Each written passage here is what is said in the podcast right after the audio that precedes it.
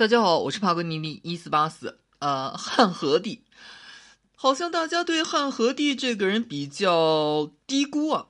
说东汉，基本上就知道个刘秀，所谓的光武中兴，然后是汉明帝、汉章帝。哎，知道这个明章之治的已经很不错了。但是啊，实际上东汉的巅峰在于这个汉和帝，史称永元之龙，到底多龙呢？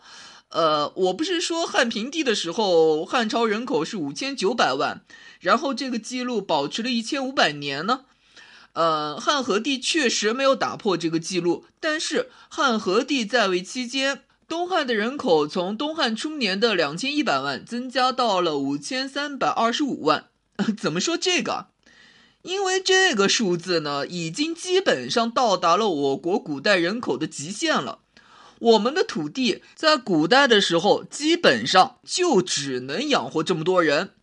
明清确实有标过这个人口数量，可能是因为土豆啊、玉米啊这些外来农作物给引进了，我们的粮食产量提高了，然后我们才能养活那么多人。我呢有一个错误的观点啊，就是我承认确实有一小撮阴谋家，确实可能挑起社会的动荡。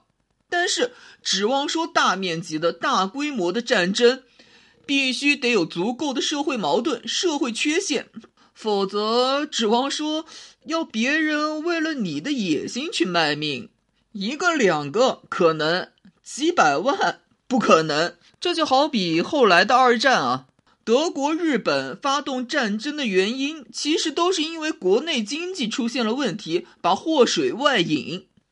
同样的，我们去看王莽篡汉，在王莽没有展开新政的时候，确实已经有西汉的刘姓诸侯王发动过叛乱，但是抱歉，规模都很小，几百人的规模。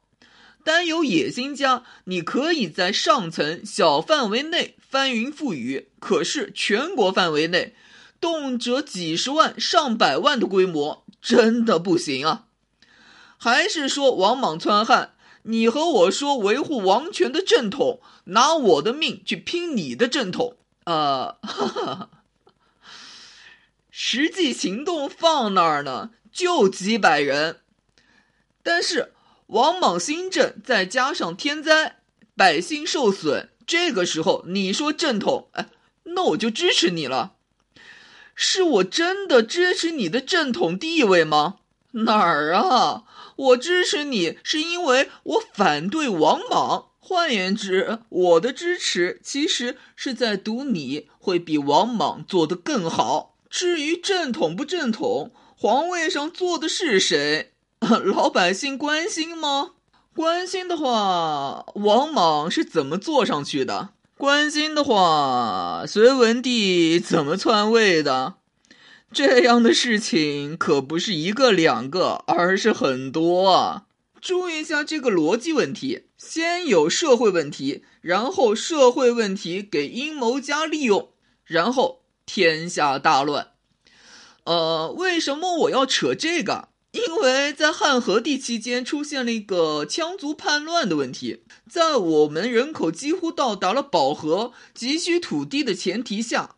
我们和周边民族产生了隔阂，而这个隔阂给少数阴谋家利用，进而引发了这个羌族叛乱。那么阴谋家是谁？呃，这个是我个人的一点看法啊，肯定不对，你姑且一听啊。是这样，汉和帝期间大规模的西羌叛乱是在公元九十三年爆发的，但是吧。呃，你需要知道另外一件事，那就是实际上在那之前，羌族问题已经基本解决了。在汉光武帝刘秀的时候，也就是公元三十五年、三十七年，伏波将军马援已经把西羌打败。呃，虽然时有反复，但是在公元八十九年的时候，汉军打败羌人，羌人首领糜唐被迫西迁一千多里。羌人的大小部落宣布归降东汉，而在公元九十三年，羌人再次叛乱。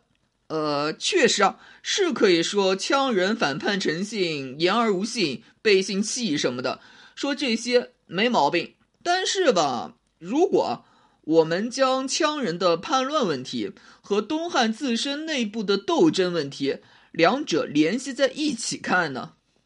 上次说了，汉和帝通过河南贵族河南帮从西北邦的窦太后手里面抢班夺权以后，我们可以清晰看到东汉政权的一次转向，从扶持西北邦全面转向转向河南帮。这个转向是可以理解的，毕竟汉和帝是从西北邦手里面夺权的。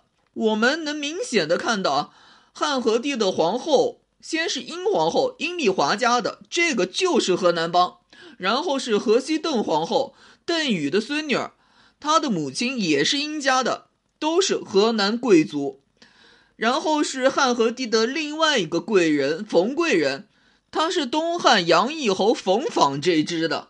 也是河南帮的。然后我们看一下西北帮的窦家，窦太后他们一家什么时候倒台的？公元九十二年，公元九十三年，羌人造反。呃，羌人造反和窦家有什么关系啊？位置，羌人呢是分好多支的，呃，好比烧当羌啊、仙灵羌啊、嗯、苍狼羌啊、卑河羌啊等等等等。在东汉所谓的羌人叛乱。主要是指定居在陇西一带、甘肃一带的羌人，而这一带恰恰是河西走廊一带。再说白了，窦太后的曾祖父窦融原本就是这一代贵族的老大，这地方就是老窦家的根据地。前面一年老窦家倒台，后面一年在窦家原来的地盘上发生羌人叛乱，呵呵，这也太巧合了吧！如果说，嗯，窦家铁骨铮铮，拒不合作，那么，哎，你要知道，窦家势力在西北一直存在。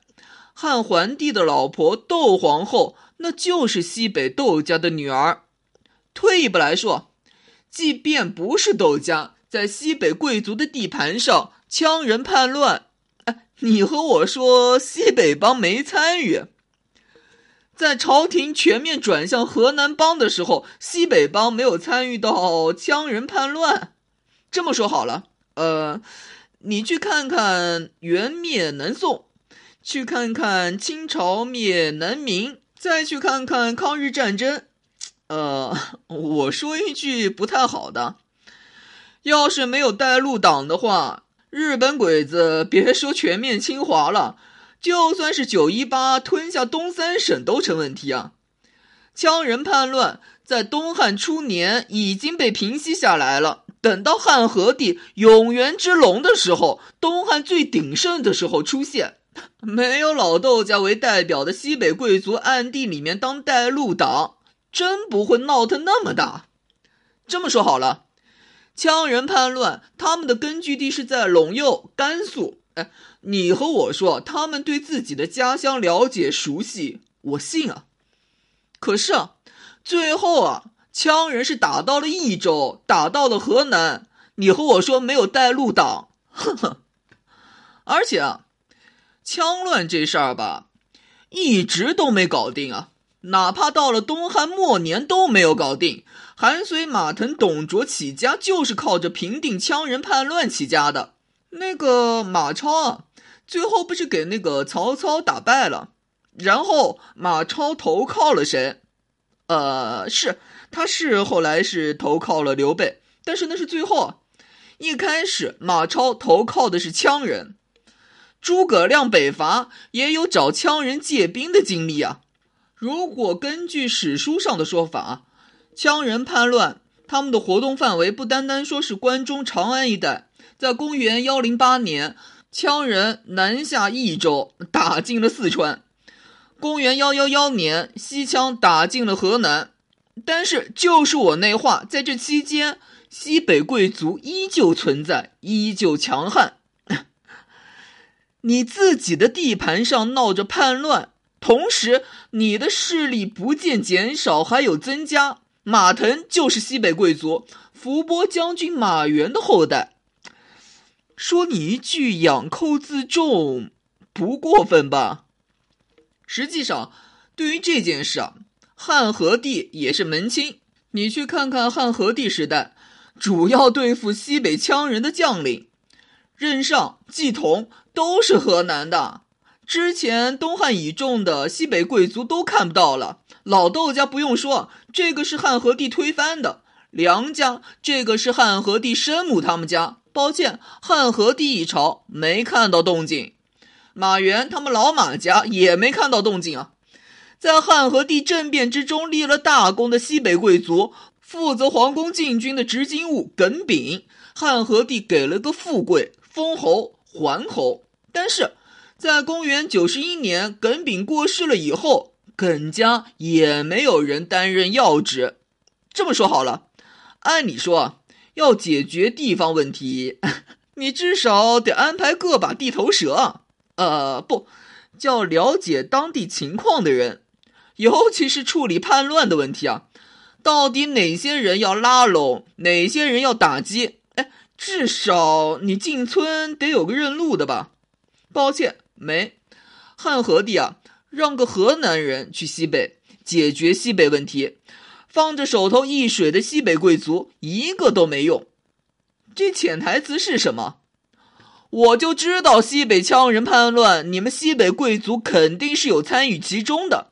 可我不确定的是，到底是哪些西北帮的参与，我又没本事一一去分辨，干脆一个都不用。我从外地，从河南帮里面安排人过去。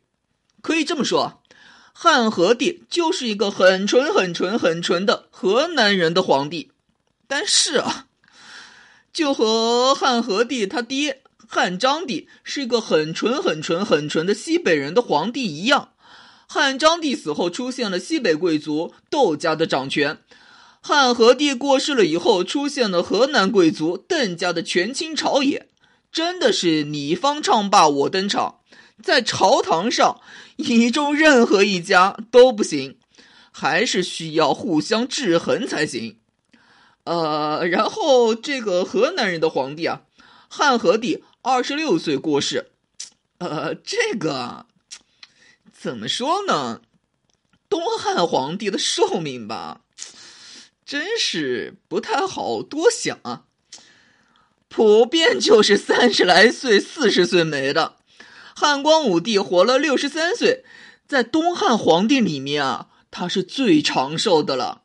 呃，汉光武帝六十三，汉明帝四十八，汉章帝三十一，汉和帝二十六，汉商帝一岁。汉安帝三十二，汉顺帝三十，汉冲帝三岁，汉质帝九岁，汉桓帝三十六，汉灵帝三十三。这么说好了，我都怀疑啊，把这些人的寿命啊平均一下，够不够东汉普通老百姓的平均寿命啊？理论上享受着最好的生活待遇，享受着最好的医疗条件。然后平均寿命比不上普通老百姓，对于后宫的事情吧，我一向是不太乐意多说的。可是吧，东汉的后宫啊，这么说好了，史书上是说汉和帝怀疑后宫有人谋害皇子，老有皇子出生就没了，一个两个是可以啊，老有就有问题啊。汉和帝最后呢，不得不把皇子啊送出宫去养。呃，我是觉得吧，咱们可以把“怀疑”这两个字去掉，肯定是有人谋害皇子。汉和帝要是手里面没有证据啊，绝对不会把皇子送出去养的。要知道，接班汉和帝的汉商帝继位的时候才满月啊，也就是说。汉商帝在没有满月的时候就不得不送出宫去养啊！这还是汉商帝的正宫皇后邓皇后的孩子，皇后的孩子都怕给人害了，别的后妃呢？真不好多想啊！真的。既然说皇子都保不住，那皇帝呢？可都在后宫里啊。如果你再去看看东西两汉的皇后，我之前说了，西汉的皇后除了吕后外，一水的没小孩；东汉也就汉光武帝刘秀的两个皇后都有小孩，哪怕是和政治联姻的郭圣通，刘秀也是和他生了五个小孩。所以我说，刘秀啊，是一个多情种子，很厚道了。后面的，从汉明帝开始啊，皇后又开始没小孩了，有也是早夭，不得不送出宫去养。真的没法说。后宫佳丽三千，活色生香，但是吧，呃。佛教呢有一个禅修啊，叫白骨观，就是对着白骨看，然后看多了以后，你再去看美女，那就是一具粉骷髅啊！看多了你就冷感了。我是觉得吧，别白骨观了，你就去看看两汉的后宫啊，真是叫做人间不值得啊！那感觉啊，就好像是看《西游记》里面的女儿国啊。记得《女儿国》里面的故事吗？唐僧过河以后，有个老婆婆说：“男人啊，在女儿国给享用完了以后，是要给切的细细碎碎当香囊的。”吓得猪八戒那个色中恶鬼啊，进了女儿国，一个劲的说自己是阉主啊！两汉的后宫啊，真是。